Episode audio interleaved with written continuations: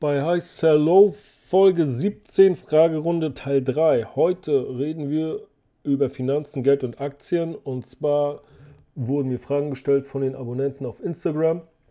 Ähm, es wird irgendwann nächste Woche dann noch einen vierten Teil geben.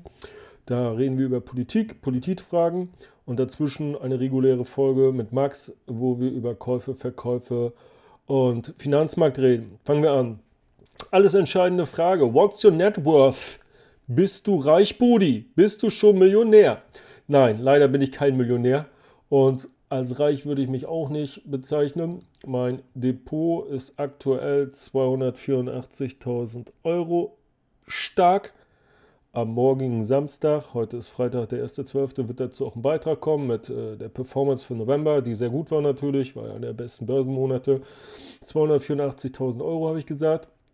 Davon ist ähm, Aktien sind 208.000 und Kryptos 76.000. Ja. Wenn ich seit Jahresanfang gucke, ist äh, Krypto mit 54% im Plus. Das sind 26.500 Euro. Das ist also die Performance und der Buchgewinn. Und Aktien seit Jahresanfang unglaubliche 71% im Plus. Das rührt daher, da meine AMD-Position nicht übergewichtet ist und die sich fast verdoppelt hat. Ja. Äh, also 71% ist mein Aktiendepot im Plus, was plus 86.000 Buchgewinn ist oder rund 87.000. Ja. Was ist dieses Jahr gut gelaufen? Natürlich Halbleiterwerte mit AI-Bezug. Ja, selbst Intel ist 60% gestiegen seit Jahresanfang.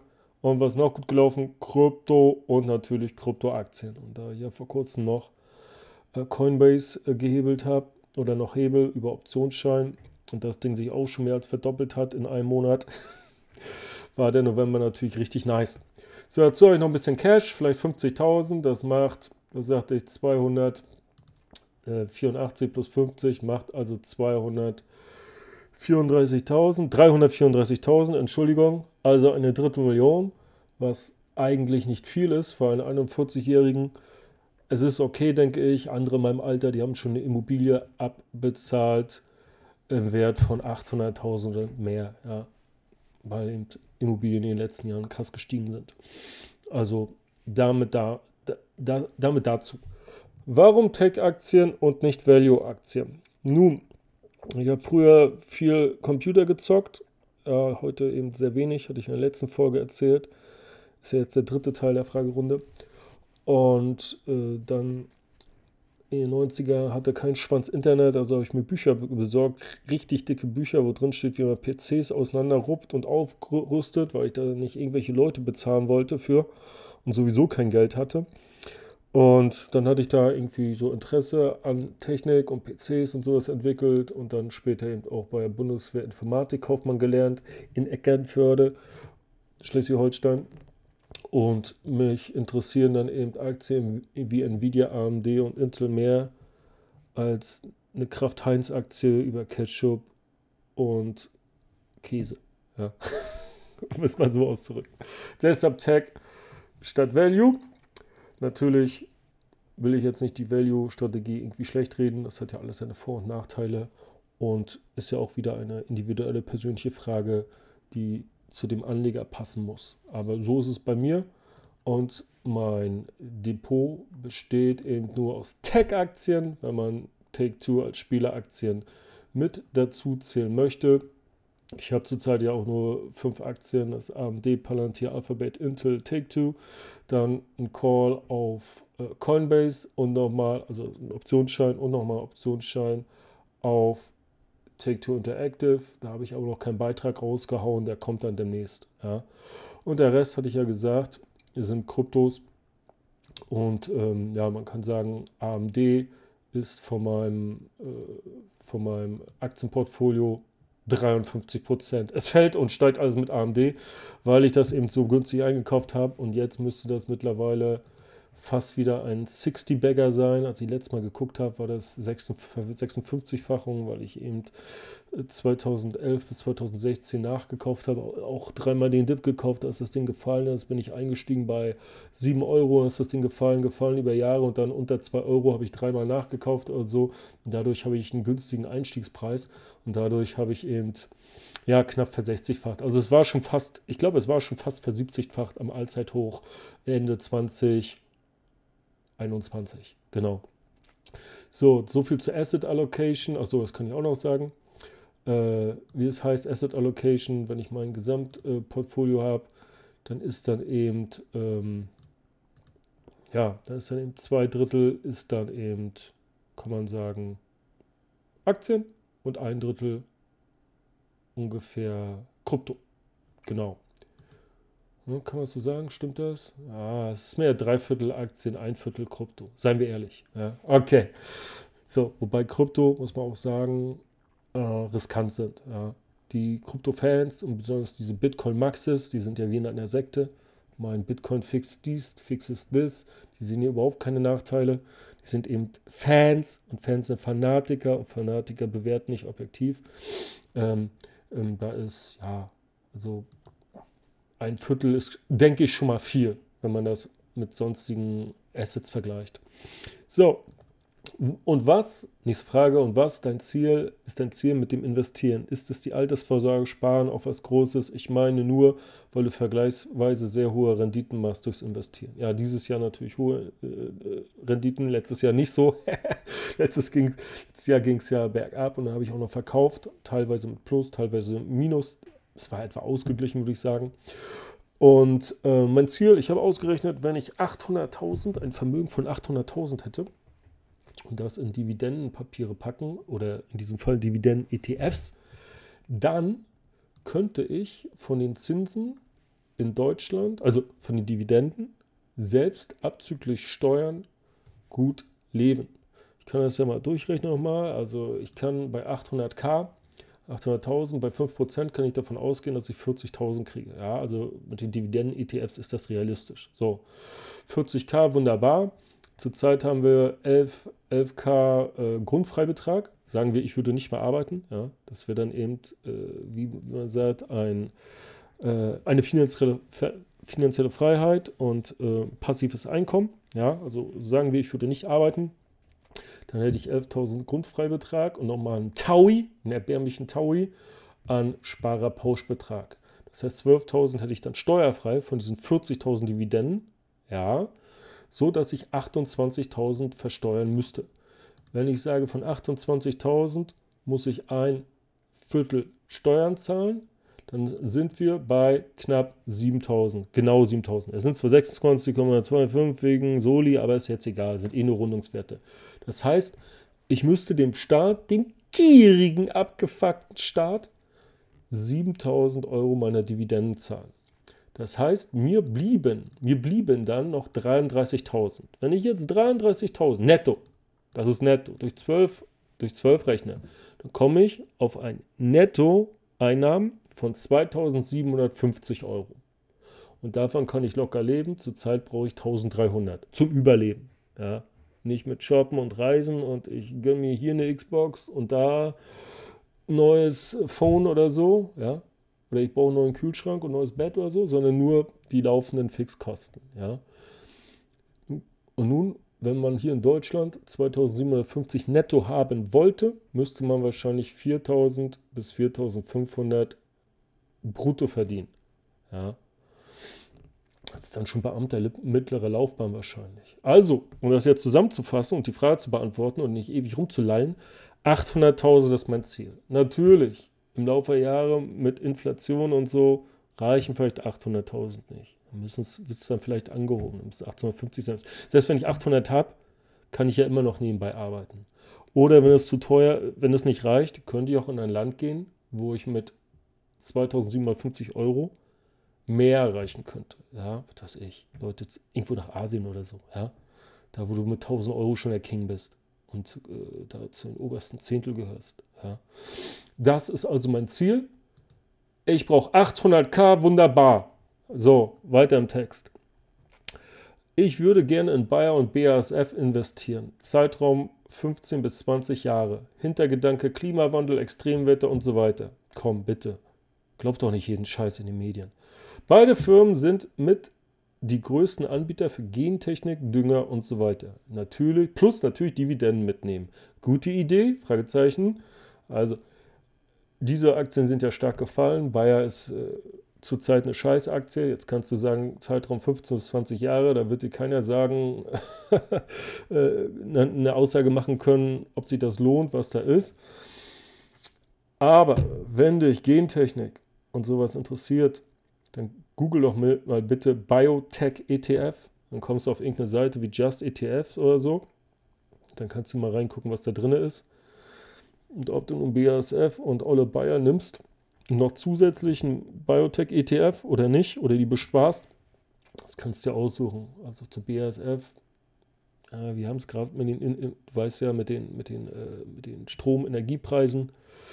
Ähm, die stehen nur auch nicht so gut da. Dividenden können jederzeit gekürzt werden. Hat ja Intel auch gemacht, äh, Anfang dieses Jahres. Ja. Da würde ich mich nicht drauf verlassen. Also wenn du Dividenden haben möchtest, dann würde ich immer Dividenden-ETFs nehmen. Ja. Dann sparst du Zeit, brauchst hier nicht die ganzen Geschäftsberichte dieser ganzen Aktien, Quartalsberichte lesen, die Ratings lesen, jetzt ist jetzt schon wieder los. Und dann hier und, und, und wird die Dividende erhöht, wird sie gestrichen, wird sie, wird sie gekappt, ach, wer hat dann Zeit für so eine Scheiße, wenn du einen richtigen Vollzeitjob hast, ein Leben, Privatleben, eine Frau, eine Freundin, eine Familie, Sport machen möchtest, reisen möchtest, Hobbys machen, hör doch auf mit der Scheiße. Also, wenn du, wenn du Dividendenstrategie fahren möchtest, dann hol dir doch nicht hier eine McDonalds, da eine, was weiß ich, Kraft Heinz, hier eine Real, äh, Real, Realty Income. Hol dir einfach vier ETFs. Jeder von denen schüttet quartalsweise aus, kümmere dich um nichts, kriegst du 16 Ausschüttungen, genieß dein Leben, konzentriere dich auf deine Karriere und dein Leben, Mann. So würde ich es machen, ja. Kann jeder anders machen. Heißt ja nicht, wenn du vier Dividenden-ETFs hast, dass du nebenbei trotzdem noch ein, zwei, drei Aktien hast die du magst, von denen du überzeugt bist, wie es heißt, High Conviction. Ja, kannst du machen, wie du willst. Ich würde es nicht so machen. Okay? So, und wie gesagt, guck dir Biotech-ETFs an, vielleicht ist das was für dich. Nächste Frage. Wie würdest du das Gespräch über die Finanzen ansprechen, wenn du weißt, dass jemand investieren sollte, es aber könnte, aber scheinbar nie davon gehört hat? Also, das ist mit einem Ahnungslosen sozusagen reden. Ja? Äh, und ihn überzeugen zu investieren. Das ist ganz einfach. Ich rechne den, ich nehme auch mal die Dividenden-ETFs und sage dem, pass auf, die laufen wie ein Dauerauftrag. Ja, Sparplan natürlich, kennst du, klar, aber die kennen das nicht. Und dann musst du dich um nichts kümmern. Du musst keine News lesen, du musst keine Charts angucken, du musst keine Geschäftsberichte lesen. Du lässt einfach abbuchen und dann kriegst du pro ETF deine vier Ausschüttungen. Hast du zwei ETFs, kriegst du acht Ausschüttungen. Das Geld kommt. So rede ich mit den Leuten. So habe ich das oft gemacht, weil ich ja an der Uni war und schon 30 und die anderen alle da irgendwie so in den Anfang 20ern, dann waren sie fertig, wurden verbeamtet als Lehrer, weil ich Lehramt studiert habe. Und ähm, da haben sie gefragt, wohin mit dem Geld? Und dann habe ich denen das hochgerechnet. Ich habe keinen jemanden, der ist Lehrer geworden. Was hat er? Ich glaube, Musik und Politik, ja. Am Gymnasium in Potsdam der haut nach meinem, ich sag's, nach meinem Rat oder meinem Vorschlag 4 mal 400 Euro seines Gehaltes pro Monat seit, ich würde sagen, anderthalb Jahren in Dividenden-ETFs. Vier Stück habe ich vorgeschlagen, bei hier Trade Republic, so. Und da haut er also 1600 rein pro Monat. Jetzt sagen wir, das hat er anderthalb Jahre gemacht jetzt. Ja, das ist 1600 mal 18. Hat er jetzt schon nach anderthalb Jahren 30.000 drin. Und mit 30.000, die er investiert hat, kann er pro Jahr mit 5% rechnen. Und das heißt, er kriegt bereits 1500 Euro Dividenden. Alles gerundet und geschätzt. Das heißt, dieser Mann hat nach anderthalb Jahren investieren bereits seinen Freibetrag ausgeschöpft und kriegt dann eben die 1000 steuerfrei, von den 500 ein Viertel ab, also kriegt er 1375 pro Jahr. Selbst, ja? Habe ich mir auch gesagt, musst du wieder anlegen, dann bleibt, wird es keine Gerade, sondern eine Kurve nach oben. Ich weiß nicht, was eine Hyperbel kann sein. So, und nun stellen wir uns mal vor, nur mal vorstellen, er würde das beibehalten. Und wir haben jetzt 1600 mal 12, das sind 19,2, 19.200 im Jahr. Ja? Das macht er 10 Jahre lang. Dann ist er bei 192.000, die er investiert hat. Okay? Das heißt, er würde jetzt nach 10 Jahren bei 5% schon 10.000 Euro Dividenden bekommen. Brutto. Okay? Aber es gibt ja pro Jahr immer ein Dividendenwachstum. So erzähle ich das den Leuten. Ich erzähle dir das so, du erzählst das dem Ahnungslosen. Es gibt aber, scheißegal, ob der jetzt 1006 da reindrückt oder 500 Euro, kannst du damit rechnen. Ist ja einmal eins, kriegst du hin im Kopf. So, jetzt sagen wir, er kriegt 5% im Jahr 10.000 Euro. Aber in den 10 Jahren gab es ja Dividendenwachstum weil die ja immer mehr Einnahmen, immer mehr Umsatz machen, immer mehr Gewinn und deshalb auch immer mehr ausschütten. Denn sonst fliegen die ja aus dem ETF. Du sagst immer, du hast immer erste Liga im ETF, immer erste Liga. Wenn einer die Dividende kürzt oder ausfallen lässt, fliegt er raus, andere werden nachgekauft. Entweder neue, die sich qualifizieren oder die anderen, die schon qualifiziert sind, werden nachgekauft. Nicht dein Problem. Du kümmerst dich um nichts, okay? Du lebst dein Leben, machst deinen Job, machst, was du willst, fährst in Urlaub, scheißegal, schläfst aus, jeden Tag, was weiß ich. So, es sind jedenfalls dann nach zehn Jahren, habe ich mir erzählt, werden es nicht 10.000 sein, sondern durch das Dividendenwachstum sind es wahrscheinlich 13.000 bis 14.000. Und nun hast du ja nun viele Jahre schon Dividenden kassiert. Das wären Zehntausende Dividenden sein. Und die hast du nicht verkonsumiert, die hast du wieder angelegt. Zum Beispiel jedes Jahr in dem ETF, der am, am schwächsten gelaufen ist. Und dann wirst du nach 10 Jahren nicht 14.000, 15.000 bekommen, sondern durch die Wiederanlage 20.000. Und 20.000 heißt, dass du dann schon ein 13., 14. und 15. Gehalt kriegst, selbst nach Abzug der Steuern. Und dann, wenn Leute zu dir kommen und dich fragen, wie hast du das gemacht? Und dann gucken nämlich die Leute an mit großen Augen. Und ich sage, ich rechne nur mit 5%, das ist realistisch. Ich könnte auch 6 oder 7 nehmen, aber 5 ist realistisch bei den ETFs. Das kannst du dir angucken. Beim Emittenten, bei iShares. Ganz easy. Das wäre das Erste, wie ich mit Leuten rede, die sich dafür interessieren. Wenn Leute sagen, ich weiß nicht, ich sage, hier, nimm meine App, nimm mal einen Link, dann kriegst du gleich jeweils geschenkt. Ich zeige dir das. Ich nehme dich an die Hand.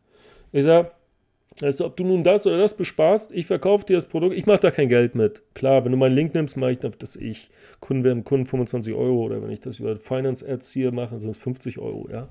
Und da muss ich auch Steuern zahlen natürlich. Haufen Steuern in diesem gierigen Scheißland.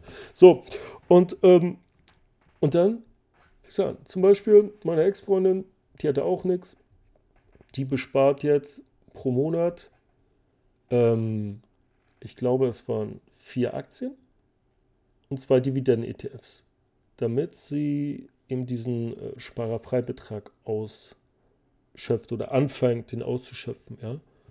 Und wenn dann das erste Geld kommt, da sind da natürlich nur ein paar Cent, weil die nur ein paar hundert Euro reingedrückt haben, ne? an Dividenden kommen, dann merken sie, es kommt, es funktioniert. Dann sagen sie, das ist wenig. Dann sagst du, ja, wenn du mehr investierst, dann kriegst du auch mehr. Musst immer mit 5% rechnen. Und dann sagst du, vielleicht ist mal Zeit, die Sparraten zu erhöhen. Und ich sagte ja vorhin, nach zehn Jahren bekommt dieser jetzige Lehrer 20.000, wenn er das so beibehält und reinvestiert. Jetzt stellen wir uns mal vor, er ist verbeamtet und kriegt jedes Jahr mehr Geld. Und er erhöht dann noch die Sparraten ein wenig. Dann könnte es sein, dass er eben nach zehn Jahren schon 22.000 bis 25.000 Euro Dividende bekommt. Einfach so. Und wenn er das bis zur Rente durchhält, dann schwimmt dieser Mann im Geld. Er schwimmt im Geld. Er wird zugeschissen mit Dividenden das ganze Jahr, jeden Monat, ob er will oder nicht. Ich zeige das dann gern so mit, mit so Ohrfeigen. Ich nehme so die Hand, pass auf, hör zu. Ich nehme die Hand und, und klatsch mir dann so ins Gesicht vor, diese, vor diesem Menschen mit ihm und sage so, oh, wieder, wieder eine Dividende kommt und oh, wieder eine Dividende. Ich will kein Geld. Oh, wieder eine Dividende. Du kannst jetzt mal, du sagst, bitte, bitte nicht, nicht, nicht, oh, schon wieder, wieder in your fuckface. Ah, klatsch, klatsch, klatsch. Immer wieder wird dir, wie so ein scheiß Geldbündel, zeige ich dir das so, so, so, weißt du? Wird dir das scheiß Geldbündel, so mache ich die Armbewegung, schade, dass du es nicht sehen kannst. Ich sollte YouTuber werden. So, dieses Geld wird dir in dein scheiß Gesicht geworfen, ob du willst oder nicht. Und dann sage ich denen, stell mal vor, da ist irgendwie eine Krise und so. Du kannst nicht weiter besparen oder bist krank, arbeitslos, Krebs, irgendein Scheiß. Gut, als Beamter kommst du ja schon durch, aber und du würdest keinen Euro jeweils wieder reinhauen, dann kriegst du trotzdem die Dividenden weiterhin, weil du ja bereits investiert hast. Solange du lebst und wenn du dann stirbst, dann wirst du diese Papiere vererben, vielleicht an deine Kinder. Und dann werden deine Kinder die Dividenden kassieren. Einfach so. Weil du so schlau warst und Geld gespart hast und angelegt hast. Dann gucken die mich einmal groß an und sagen, wow. Einfach wow. Wow. Und dann sagen, was soll ich kaufen? Ich sage, hier komm, installiere die App, hier nimm meinen Link hier, ich schicke die WhatsApp. Und dann sage ich, nimm den, den und den und das ist gut. Vielleicht sollte ich jetzt dazu sagen, welche ich nehme. Ich, äh, ich, ich empfehle ganz oft den äh, iShares UK Dividend, weil die Briten einmal ähm, auch international tätig sind, wie DAX-Konzerne, die haben da auch große Firmen, kannst du reingucken, ich glaube 60 Stück sind drin. Das sind eben die besten aus dem FTSE, dann, weil es ein hochkapitalistisches Land ist, Großbritannien, wie auch USA. Ähm, gibt es dort keine Steuern auf Dividenden, eines der wenigen Länder. Ist auch geil, wenn du britische Aktien kaufst, du musst keine scheiß Quellensteuern zahlen. Die haben es durchgespielt, weißt du? Da wird Kapitalismus noch groß geschrieben. Richtig nice. Dann habe ich öfter, dann glaube ich, den äh, iShares Euro Stocks 30, also 30 Dividend Select. Dann kann man sich noch ein AMI nehmen, ein AMI äh, Dividend. Zahlen aber weniger. Und dann entweder noch Emerging Markets oder Asia Pacific oder beide. Dann wärst du bei 5. Die meisten zahlen quartalsweise. Kann sein, dass einer dabei ist. Musst du gucken, der nur halbjährlich ausschüttet. Ob du, ob du, aber ob du nun fünf, weißt du, ob du das Geld nun geteilt durch 4 kriegst oder durch 2, ist scheißegal. Bloß eben die Anfänger bleiben bei der Stange. Die bleiben bei der Stange und ähm, werden eben ständig belohnt und dann ist gut. Was gut bei Frauen kommt, ist, wenn du sagst, ey, magst du Handtaschen? Yeah. Magst Louis Vuitton? Ja? Ja, dann bespar Louis Vuitton. LVMH. LWM. Asch. Let's go. Okay. Dann machst du einen Fuffi im Monat rein. Oder die verdienen ein bisschen Geld, dann 100 bis 200. Hm. Magst du Adidas oder Nike? Ja, Nike? Ja, los. Sparplan, 50 Euro. Cool. Ich, meine erste Frage ist immer, Anfänger schreiben mich ja jeden Tag an. Was soll ich, was soll ich äh, kaufen? Ich, ich will jetzt einstellen. Ich sage, hast du iPhone oder hast du Android? iPhone. Dann sage ich, dann, dann kauf oder bespar Apple. Oder eben, dann kauf oder bespar Alphabet. dieser Tipp in den letzten 5, 6 Jahren, den ich jedem gegeben habe, der war immer gut. Weil beide sind nicht so weit weg vom Allzeithoch. Weißt du? Das heißt, wenn die das umgesetzt haben, sind die alle im Plus. Fast alle. 98 Prozent. Also wenn da, viele haben ja, also mehr als, viel mehr, mehr als die Hälfte, ich glaube 60, 70 Prozent meiner Abonnenten, ich habe eine Umfrage gemacht, machen, haben Apple. Ja, also iPhone als Handy. Und wenn, ich, wenn du mit jemandem redest, der so ein Anfänger ist, ja, und der iPhone hast, sagst du, ey, wenn dein Handy, dein iPhone morgen kaputt geht, gestohlen wird, geklaut und du es verlierst, kaufst du ein Samsung? Nee. Kaufst du ein Motorola? Nee. Kaufst du ein Huawei? Nee. Kaufst du ein Honor? Nee. Kaufst du ein Plus? Nee. Kaufst du ein Sony? Nee. Kaufst du ein iPhone wieder? Na klar. Natürlich kaufe ich mir ein iPhone. Ja, dann hol doch die Aktie, Mann. Merkst du es denn nicht? Die Leute fangen nicht an, sich ein Lenovo zu holen oder so. Kaufen sich wieder ein iPhone. Egal, was es kostet. Also kauft die Aktie.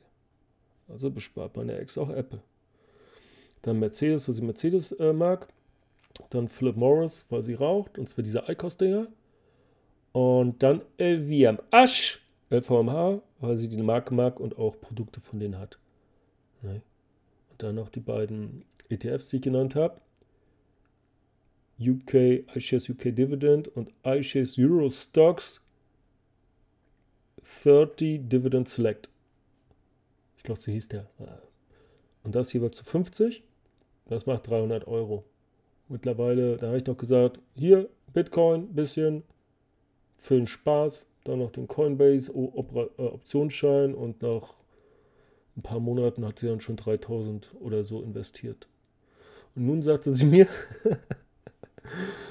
das, äh, früher hat sie immer, als sie aufgestanden zuerst Instagram geguckt, jetzt steht sie auf und öffnet zuerst Trade Republic geguckt, wie sich die Dinger äh, entwickelt haben. So, ich denke, ich habe die Frage beantwortet. Und wenn jemand keinen Bock hat, nicht zwingen, dann lass die. Wenn Leute lieber Geld verbrennen und sagen, oh, man muss auch was leben, man muss sich was gönnen, ich kann morgen schon tot sein, sage ich immer ja.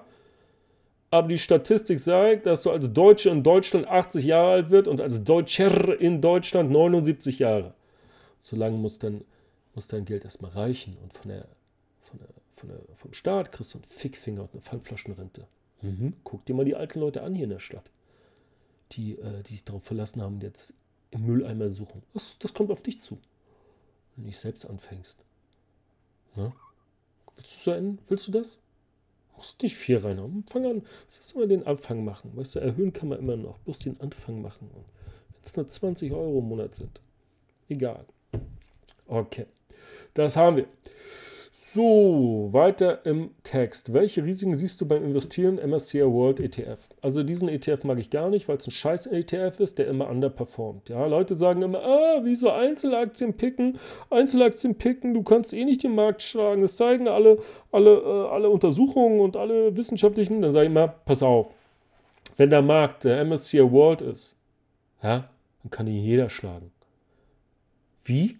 Indem man einfach den S&P 500 nimmt. Oder den Nasdaq 100 ETF. Okay? Denn der MSCI World ist ein Scheißindex, der nur einigermaßen performt wegen der hohen USA-Gewichtung. Okay? Für USA raus wäre das Ding Schmutz wie der MSCI Emerging Markets. Die 70-30-Portfolio ist Müll, meines Erachtens. Klar, Thomas von Finanzfluss hat es empfohlen, aber der hat auch keine Ahnung. Der quatscht nur wieder, was er irgendwo gelesen hat in Ami-Literatur. Ja. Kann man so machen, ist, ist besser als nichts investieren, aber guck dir doch mal diese Underperformance an. Also wenn du den Markt äh, nicht schlagen möchtest, dann nimm die MSCI World und dazu noch am besten die beschissenen Emerging Markets, äh, der zur Hälfte äh, China-Taiwan-Konflikt ist. So. Aber, aber, aber der Rückblick in die Vergangenheit lässt sich nicht in die Zukunft projizieren. Nur weil der Ami gut gelaufen ist, heißt das nicht. Dann sage ich, warum sollen die Versager von heute und gestern die Gewinner von morgen sein? Warum denn? Ach, weißt du nicht. Na gut, aber ist mir egal. Wenn du, wenn du den Scheiß bestimmen willst, mach das. Ja? Ich würde nicht nehmen, ich würde einfach Nasdaq 100 nehmen, da hast du die guten Aktien drin und das ist gut. Und, und dann kommt immer, aber es ist Ami, es ist. Nein, nein, nein. Amazon gibt es weltweit, Google-Produkte gibt es weltweit, Facebook, äh, Instagram gibt es weltweit. Die verkaufen überall auf der Welt ihren Scheiß, Mann. Außer vielleicht in China, aber Scheiß auf China, ja. Und jeder kann das natürlich selbst einschätzen, was er machen möchte, aber ich würde diesen Scheiß ETF nicht anfassen. Der ist Schmutz, meiner Meinung nach. Aber nur meine subjektive Meinung. Keine Anlageempfehlung. Doch, es ist Anlageempfehlung. Sehr gut. Verklagt mich, ich habe Rechtsschutz. Wie ist deine persönliche Asset Allocation in den verschiedenen Assetklassen. Ja, das habe ich gesagt. Ähm, drei Viertel Aktien und äh, ein bisschen Derivate. Oh, dann müsst ihr das jetzt aufspalten, ja. Ja, also das meiste, das meiste in Aktien, weil ich eben zur Übergewichtung AMD hat, weil es so krass angewachsen ist in den letzten zwölfeinhalb Jahren, ja. Dann, ähm, das ist der Großteil. Dann kann man sagen, ein Viertel ist äh, Kryptos. Von den, von den Wertpapieren, was habe ich da jetzt? reingehauen, vielleicht 20.000 hm, an Derivaten, also ist auch ein kleiner Prozenter.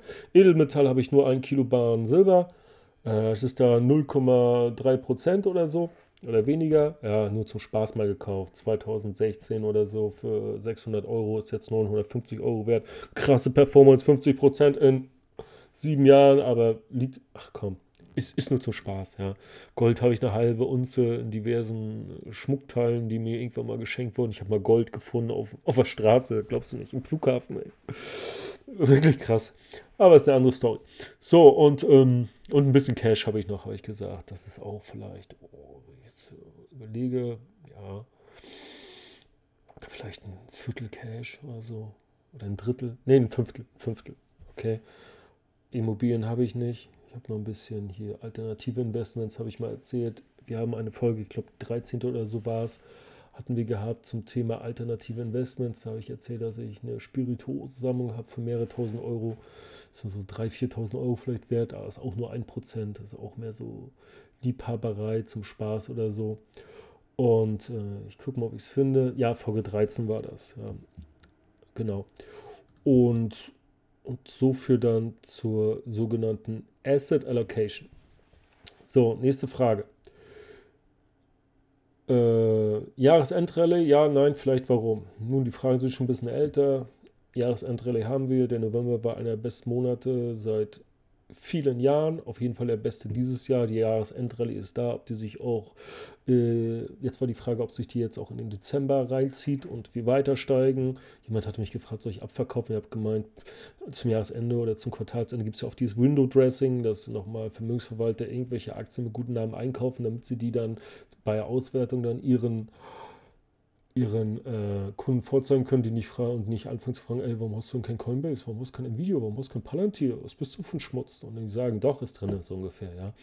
Und in drei Wochen, heute ist der erste Zwölfte, werden ja eh die Bücher meist geschlossen, alle gehen in Weihnachtsurlaub und ich denke, vielleicht geht noch ein klein bisschen. Wenn du, nächste Frage, wenn du nur 10 Aktien ins Depot legen dürftest, welche wären das? 86 Likes, diese Frage. Nun, bei diesen 10 Aktien immer dieses würdest, ich würde es einfach tun. Weißt du, gäbe es zehn Aktien, die ich haben wollen würde, dann hätte ich sie, weil ich habe ja Geld. Ja, warum sollte ich die nicht haben? Ja. Und wie ich gesagt habe, in meinem Depot sind zurzeit noch fünf Aktien.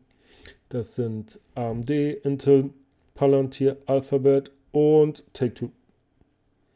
Dann in Coinbase noch als Optionsschein und einen weiteren Optionsschein auch auf Take-Two. Heute wurde announced, dass der Trailer, der Trailer GTA 6 am kommenden Dienstag, den 5. sein, kommen soll, um 15 Uhr deutscher Zeit. Die Aktie hat gleich einen kleinen Sprung heute gemacht. Vielleicht macht der nochmal einen Sprung und der Optionsschein dann auch ein bisschen. So, Nächste, deine realistische Einschätzung zu Bitcoin in den nächsten zwölf Monaten. Nächsten zwölf Monaten weiß ich nicht, aber darüber hinaus würde ich sagen, Bitcoin 100.000, also Ende 24. Gut, das wäre dann fast in zwölf Monaten. Oder Anfang Mitte 25. Wir sind jetzt gerade bei 38.000. Das wäre dann eine Verdreifachung. Deshalb halte ich Bitcoin. Ich habe einen ganzen Bitcoin. Ich bin ein sogenannter Wholecoiner. Ich hatte, ich war so glücklich letztes Jahr im November 2022 genau das genau das Jahrestief bei 15.500 abzufangen mit einer ähm, Limit Buy Order, die morgens um 4 ausgeführt wurde, für 0,2 Bitcoin im Wert von äh, 3.200 Euro, glaube ich. Und damit habe ich den Bitcoin voll gemacht. Weiterhin habe ich ganz viele Altcoins. Die größten Positionen sind XRP Ripple und äh, Best natürlich von Bitpanda und dann noch Ethereum. Welche Tools, Apps, Webseiten benutzt im Alltag, beziehungsweise kannst du empfehlen in Bezug auf Aktien, Finanzen, Wirtschaft? Also alle Depots habe ich in GetQuinn gespiegelt. Die App ähm, könnte ich äh, auch einen Link noch runterpacken, vielleicht mache ich das. Und dann benutze ich Bloomberg. Mit einem kleinen Trick kann man da kostenlos lesen. Man muss sich einfach das äh, Browser-Add-on Archive Page installieren. Das ist für Chrome-Browser, gibt es vielleicht auch für andere geschrieben. Archive, Leerzeichen, Page, P-A-G-E.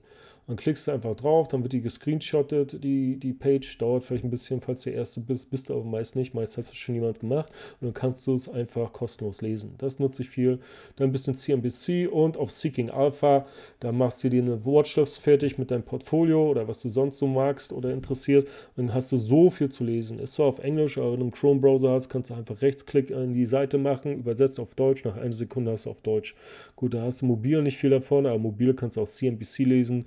Wenn du die App installierst, kriegst du auch dauernd Notifications, also die Benachrichtigung, wenn irgendwas passiert. Ähm, das meiste ist natürlich nicht so für deutsche Aktien geeignet. Ich auf der ING, ich habe bei ING auch noch eine Watchlist mein, äh, eingerichtet und mein Depot dort gespiegelt.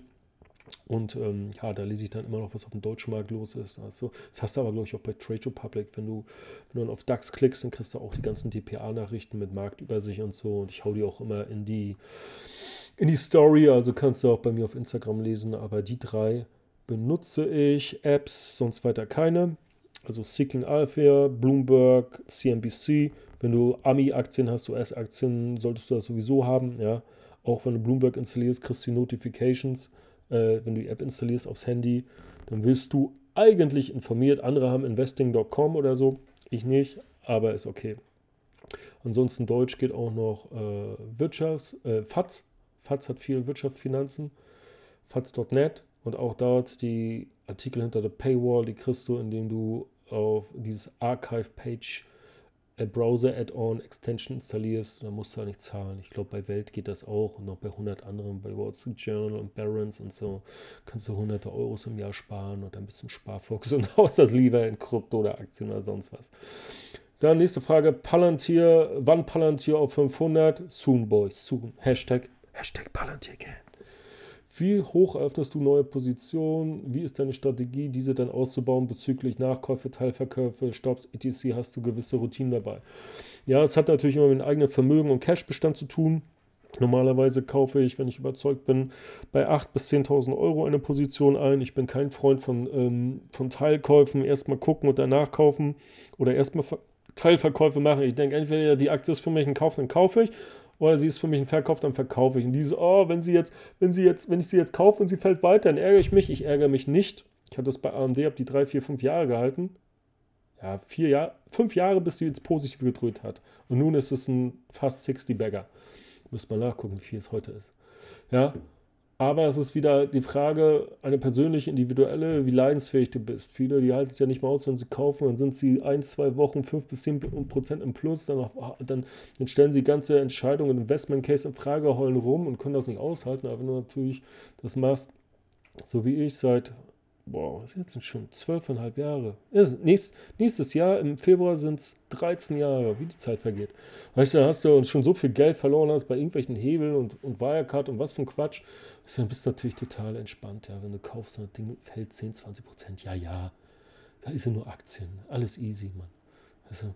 Naja, und deshalb bin ich kein Freund von Teilkäufen oder Teilverkäufen. Ja? Und die Positionsgröße ist 8.000 bis 10.000, äh, wenn ich mir relativ sicher bin. Und wenn ich mir nicht so sicher bin, dann vielleicht 6.000 bis 8.000. Ja? Also der Coinbase Optionsschein, der war jetzt 6300 oder so. Gucke mal, was eine gerade Zahl ist an Aktien oder Derivaten, dann schwankt das, dann waren es jetzt 6,3 statt 6000. Natürlich im Nachhinein, wenn du mit 120 plus da stehst, nach ein, nicht mal einen Monat, morgen wäre es ein Monat, dass ich ein Coinbase Hebel halt und das Ding ist im Plus mit jetzt 120 Prozent oder so. Klar, wünsche ja immer jetzt mehr gekauft, aber das weiß ja vorher nicht. So, damit habe ich die Frage hoffentlich beantwortet. Ähm, Meinung zur Ferrari-Aktie. Eine tolle Aktie. Ich wurde gefragt 2016, ob ich da reingehe. Da kam sie irgendwie für 30 raus, auf 26 gefallen. Jetzt hat sie verzehnfacht oder verzwölffacht seitdem. Ähm, ist die Frage, kaufen, halten oder verkaufen.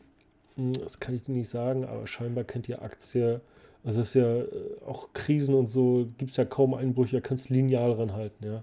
Wenn, ich sage immer, wenn du dir unsicher bist bei Aktien, dann kaufst du eben nur eine kleine Position. Wenn es gut läuft, bist du dabei, wenn es schlecht läuft, hast du dich nicht ruiniert. Wenn ich jetzt frage, soll ich kaufen, dann kauf doch einfach. Ja, kaufst du weniger, ist doch egal. Risiko, weißt du. Du dürftest, wieder so eine Frage, du dürftest 2024 drei Aktien shorten, drei long gehen. Welche? Naja, ich sag mal, 24 haben wir fast. Wenn ich shorten und long gehen dürfte, und das darf ich, dann würde ich das ja jetzt schon tun. Und ich habe ein Long-Only-Portfolio zurzeit, weil ich im Shorten so unglaublich schlecht bin. Ja. Auch dieses Jahr habe ich einmal geschortet, 400 Euro nur verloren, weil ich dann irgendwann die Reißleine gezogen habe und nur eine kleine Position Spielgeld, äh, HSBC geschaut habe. Das ich 2.000, 3.000 3.000 oder so reingesteckt. Und da ich im Shorten ein so schlechtes Timing habe, ja, auch wenn das stimmt, dann, oh, es einfach nur traurig. Ja, deshalb kann ich dir nicht sagen, was du shorten kannst. Long gehen, habe ich gesagt, meine Aktien, die ich habe, die halte ich auch long ins 24 rein. Dann vielleicht Kryptofirmen, dann Krypto, wenn du Risiko magst. Und das war's. Wie siehst du Luxusgüterkäufe aktuell? Gerade bei Rolex, Whisky geben sich durchaus lukrative Möglichkeiten. Ja, das stimmt. Immer wenn die Geldpolitik, man sah es letzten Jahre, wenn die Geldpolitik schon locker war und ähm, Kryptos und sowas sehr gut liefen, liefen dann eben auch Luxussachen wie Uhren. Da gibt es ja auch verschiedene Seiten, die die Charts so, die Gebrauchtmarktpreise, oder sie sagen mal Graumarktpreise, dann tracken, richtige Charts wie bei Aktien und Kryptos haben dann Uhren eben auf dem Gebrauchtmarkt doppelt so viel gekostet, weil sie eben nur in begrenzter Zahl handgefertigt in der Schweiz sind. Leute, die haben wollten, sagen Scheiß drauf, die ist wie neu, ich kaufe die jetzt. Haben eben viele die, die, die Uhren auch nur gekauft vom Händler, um sie dann zu flippen. Wie andere dann eben Immobilie flippen, also mit Gewinn verkaufen und das Geld verdoppeln. Was natürlich die Händler nicht so gerne äh, mögen, weil die müssen Listenpreis verkaufen. Und der eine kauft sie dann für 7000 und verkauft sie eine Woche später für 12, weißt du. Ja, das ist natürlich nicht gern gesehen, deshalb sind die eben wählerisch, diese äh, Verkäufer, und wollen jemanden, der die A entweder richtig trägt und B vielleicht auch nochmal wiederkommt, weil er Geld hat und dann sich die nächste Uhr kauft, oder seiner Frau oder seiner Tochter oder seine Mutter oder sonst wie und noch Schmuck um drauf, ja, um da eine äh, nachhaltige, langjährige äh, Geschäftskundenbindung äh, aufzubauen. Ja.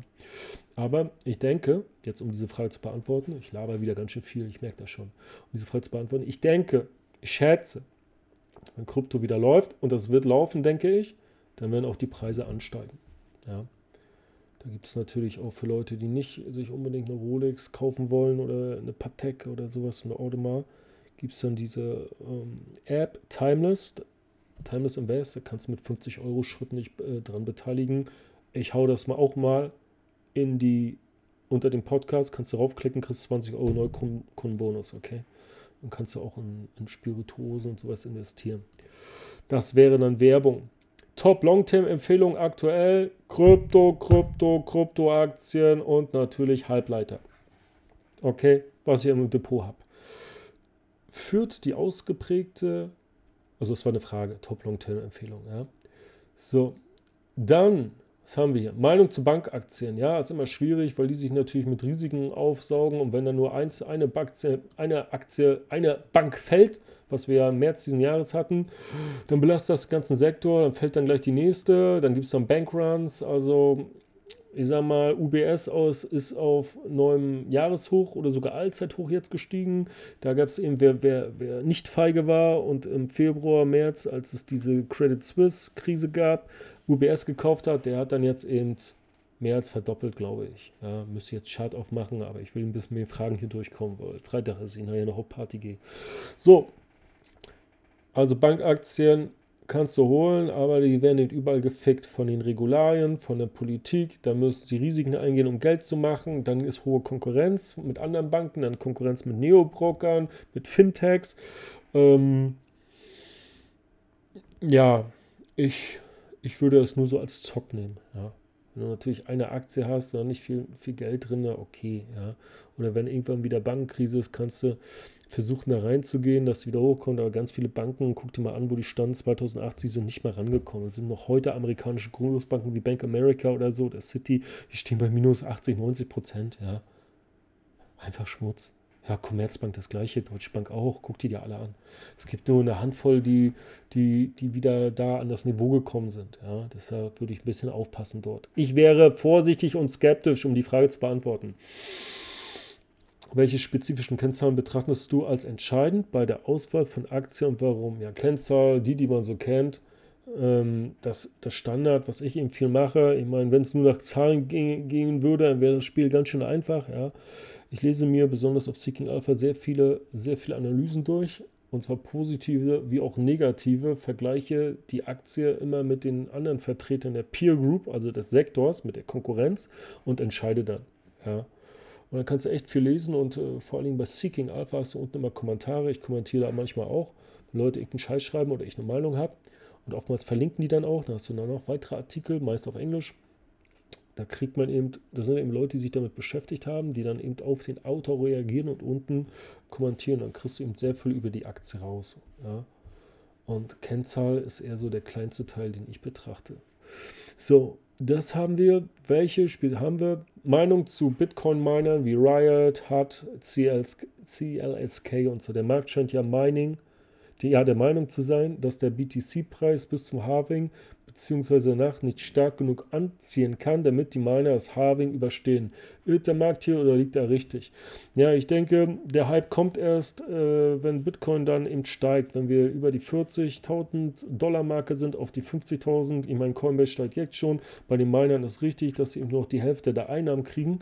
Äh, aber das ist, denke ich, von denen schon alles, äh, von den Minern selbst berechnet. Wir wissen ja, du kannst ja eingeben BTC äh, Halving Countdown und dann siehst du immer laut aktuellsten Daten, äh, die berechnet werden, wann das Halving kommt. Und um deine Frage zu beantworten, ich denke, diese Miner wie Riot Platforms, Hard 8 Mining und andere, kannst du googeln, findest du voll sechs Stück, äh, dass die wieder outperformen können und sich dann vom jetzigen Standpunkt auch ver sechs bis achtfachen können. Natürlich hast du dann wieder dein Viertel an Steuern, musst dann gegenrechnen, ob es sich im Vergleich zu anderen Kryptos lohnt. Ich schätze, die werden performen wie Altcoins. Also, um die Frage zu haben, ja, ist riskant, aber ja, könnte klappen, Bitcoin Mining Aktien zu kaufen und zu halten. Du musst dann aber auch aussteigen irgendwann. Weil dann hypen alle und sagen Bitcoin 400.000, 500.000, eine Million. Entweder du machst dann, ziehst deine Stop-Loss, Trading Stop-Loss nach und sagst irgendwann Tschüss. Aber irgendwann ist es Zeit, dann Profite mitzunehmen. Denn sonst kommt dann der, nach dem Bärenmarkt sofort die Ernüchterung äh, äh, nach dem Bullenmarkt der Bärenmarkt, die Ernüchterung, dann bist du ein Backholder für zwei, drei Jahre und sitzt auf den Scheißaktien, wie auf den Shitcoins, die jetzt überall 90% oder Altcoins, die überall 80, 90% im Minus sind, auch in meinem Depot, aber ich hatte nur Spielpositionen, Jodo-Position zum Spaß für ein paar hundert Euro, juckt mich gar nicht. Ja, so, also ja, kannst du machen, aber irgendwann, bei mir ist es, wenn Bitcoin 100.000 knackt, irgendwann entweder Teilverkaufen oder verkaufen, die Gewinner sichern und nicht zu gierig werden wie diese ganzen anderen Leute, wenn jeder Schwanz dann in Krypto reingeht, weil sie denken, sie werden alle reich. Ich habe äh, jetzt zwei Zyklen äh, und Bull, Bullmärkte mitgemacht. Beim dritten Bullmarkt passiert mir das nicht. Ich verkaufe stur bei 100.000. So ist der Plan. Tschüss, alles raus, raus, raus, raus. Alles muss raus. Da werden eine Million Leute sagen, Mann, bist du doof. Bitcoin geht auf 2, 3, 400.000, auf eine Million. Du verkaufst bei 100, hast ja gar keine Ahnung. Ja, das werden wir dann sehen im Bärenmarkt, meine Freunde. Und im Bärenmarkt sitze ich dann auf einem Haufen Cash, so ist der Plan jeweils, auf einem Haufen Cash und dann kann ich wieder rein, wenn ich möchte. Ja, erzählt mir nichts. Ich habe Bitcoin beim Jahrestief 2022 gekauft. Macht mit eurem Geld, was ihr wollt, aber ich mache das so. Die Frage ist beantwortet.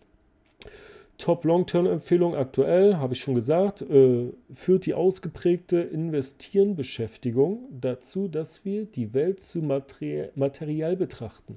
Nein, sie fügt, ich würde eher sagen, sie führt dazu, dass wir die Welt eher logisch, objektiv betrachten. Genau. Dass wir den Blick aufs Wesentliche haben, weil jeder Geld braucht und jeder essen muss.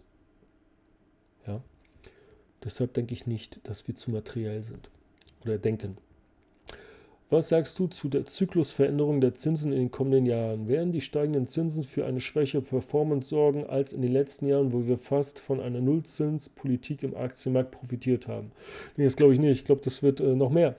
Ähm, ja, ob das jetzt Nullzins wird oder nicht, aber ich denke, mh, dass immer mehr Leute in den Markt gehen. Ja?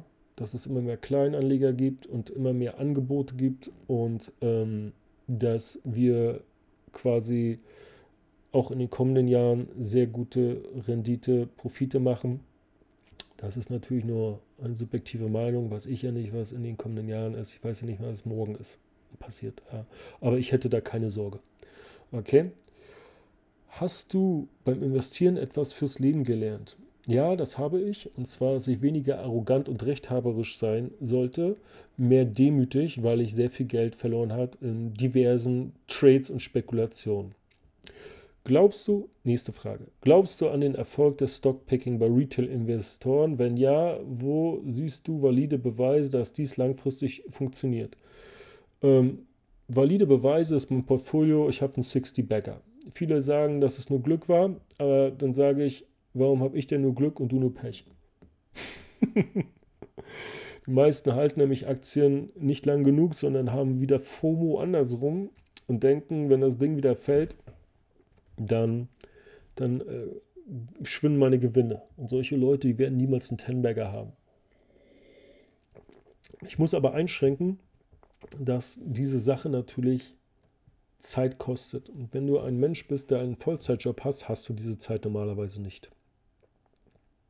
Ja, wenn du es hauptberuflich machst oder sagst, du bist irgendwie Privateer oder so, dann hast du vielleicht die Zeit. Ich glaube, für einen Menschen, der einen 40-Stunden-Job oder mehr hat oder sogar selbstständig ist, dann hast du ja auch 50, 60 Stunden, wird das sehr schwierig, sich um diese ganzen Informationsflut aufzunehmen, zu filtern und dann auch noch die richtigen Schlüsse zu ziehen. Hätte ich einen normalen Job, einen Angestelltenjob oder Beamter, was ich ja eigentlich werden wollte, was ich dann nicht gemacht habe, nämlich Lehrer, dann würde ich mir nicht die Zeit nehmen und mir all das durchziehen. Da hätte ich zwei, drei Lieblingsaktien und den Rest würde ich dann in Sparplänen packen und mein Leben leben. Genau. Ich hoffe, ich habe die Frage beantwortet. Ähm, ja. Sollte man jährlich einen gewissen Prozentsatz seiner Gewinne oder des Einkommens für einen guten Zweck spenden? Spendest du? Nun, ich bin natürlich niemand, der anderen sagen wird, was sie mit ihrem Geld tun sollen. Das erzähle ich, ich sage dir nicht, was du kaufen sollst, ich erzähle auch dem Linken nicht, dass er investieren soll. Ist mir auch scheißegal, ob der Trottel sein Geld verbrennt. Das ist sein Scheißproblem. Ich bin noch nicht sein Finanzberater, sein Vater oder ihre, ihr Ehemann oder sowas. Weißt du? Also sollen, äh, kann ich dir nicht sagen. Aber ich denke es ist so, dass wir in Hochsteuerland leben und ich spende genug, es nennt sich Steuern. Ja, natürlich ist nicht das Gleiche, weil das nicht freiwillig ist. Wenn du gerne spenden möchtest, dann mach das. Denn als Spender hast du ja auch was davon. Du hast ein gutes Gewissen. Du erkaufst dir ein gutes Gewissen und das ist okay so. Hast du auch verdient. Und würden viele Leute nicht spenden, dann ging es vielleicht vielen Organisationen oder ich sag mal, vielen Menschen auch schlechter. Spendest du? Also die Frage habe ich eigentlich beantwortet. Ich spende nicht. Nur indirekt. Und zwar, ich kaufe große Mengen Vogelfutter für die Wildvögel in meinem Garten. Das heißt, das ist sowas wie Sachspende. Ich bestelle 25 Kilo Säcke Wildvogelfutter im Internet, weil da kriegst du einen Kilopreis von 1,10 Euro 10 pro Kilo. Das kriegst du sonst nirgendwo. Ich bestelle Meisenknödel im 200er Pack. Die kriegst du nirgendwo so billig, außer auf Ebay und Amazon. Da hat der, da hat der, der, der, der, der Logistik-Postbote äh, von DPD, DHL, der hat da gut zu schleppen. Wenn ich irgendeinen Penner auf der Straße 10 Euro gebe oder 5 oder 2, weiß ich nicht, ob der sich Zigaretten, Alkohol oder Drogen kauft. Wenn ich aber das, das, Vogelfutter hier aufstelle im Garten, sehe ich, dass Vögel das fressen. Ich habe hier im Sommer bis zu 30, 40 Vögel. Spatzen, Meisen, Amseln. Manchmal sind dann auch noch Elste dabei. Ein Specht habe ich auch im, im Garten. Manchmal kommen auch diese miesen Tauben an. Ja. Und ich, ich fütter ganze Spatzengeschwader an Populationen mehrere Generationen durch. Im Sommer wie im Winter, ist mir scheißegal. Und das ist dann die einzige Spende. Das ist ein Finanzpodcast und ich rede über Vögel füttern wie so ein Boomer. Ich weiß nicht, ob das irgendjemand hören möchte, wahrscheinlich nicht, aber ich, jetzt, jetzt weiß das trotzdem, unnützes Wissen. So, nächste Frage. Thema BlackRock. Die sind ja nahezu allen Unternehmen investiert. Zusätzlich haben sie durch ihre ETFs weitere Anteile. Investiert man in BlackRock also in den breiten Markt oder nur in die ETF-Branche? Bei dem Kapital, das die bewegen, No-Brainer. Warum so schwach? Ja, wir hatten BlackRock in einer anderen Podcast-Folge behandelt, ziemlich ausführlich. Ja, könnte das schon fast als Analyse gelten lassen. Ja. Ich schaue mal kurz nach, wie es war, nämlich Folge 14. Da war auch LVMH und dann BlackRock. In dem, äh, in dem Podcast unten drin, haben sie auch viele angehört. Im Podcast unten drin sind da auch Zeitstempel, Timestamps, dann kannst du direkt dorthin springen. Und ähm, BlackRock hast du eben, ist eben auch mit, ähm, sage ich mal, beeinflusst von der, vom Finanzsektor. Und als zum Beispiel die Banken Anfang des Jahres abgekackt haben im März wegen Bankenpleite, diese, diese kleinen und mittleren Banken, SVB und wie die hießen, ja, Silicon Valley und so weiter, hat es in BlackRock auch mit in äh, Mitleidenschaft gezogen. Ich schätze, BlackRock performt ein bisschen besser als der Index, weil ich glaube, das Wachstum stabil, aber klein ist und weil man keine großen Erwartungen hat. So, ja. Natürlich zahlen wir auch eine Dividende. Und wenn, ich würde, glaube ich, eher in BlackRock investieren als in eine Bank, wenn der Finanzsektor abkackt, weil BlackRock eben, ich würde behaupten oder annehmen, weniger Risiken hat, sondern eher dieses stetige äh, Fonds- wie auch ETF-Geschäft. Und sie sind natürlich gut mit der, mit der Regierung unterstützende Services. Und äh, BlackRock, wenn ich das richtig erinnere, wird seine, seine Bitcoins bei Coinbase kaufen, wenn dann die ETFs endlich durchgewunken und äh, genehmigt werden von der Behörde. Und ähm, ja, also ich glaube, es ist solide. Äh, und wenn du BlackRock eingibst bei BlackRock Analyse auf YouTube, wirst du da auch einige äh, Analysen finden. Ansonsten gönn dir bitte Folge 13 bei High Cello Podcast. Ja, vergiss nicht, diesen Podcast zu abonnieren. Ich glaube, mit diesem Themenbereich bin ich dann fertig. Das ist jetzt 54 Minuten. Und dann fehlt nur noch der Politikbereich, auf den sich irgendwie viele schon freuen. Äh, zwischendurch kommt noch eine, noch eine andere Folge, also das wäre dann Folge 18. Und dann hören wir uns beim nächsten Mal. Bis dann. Tschüssi.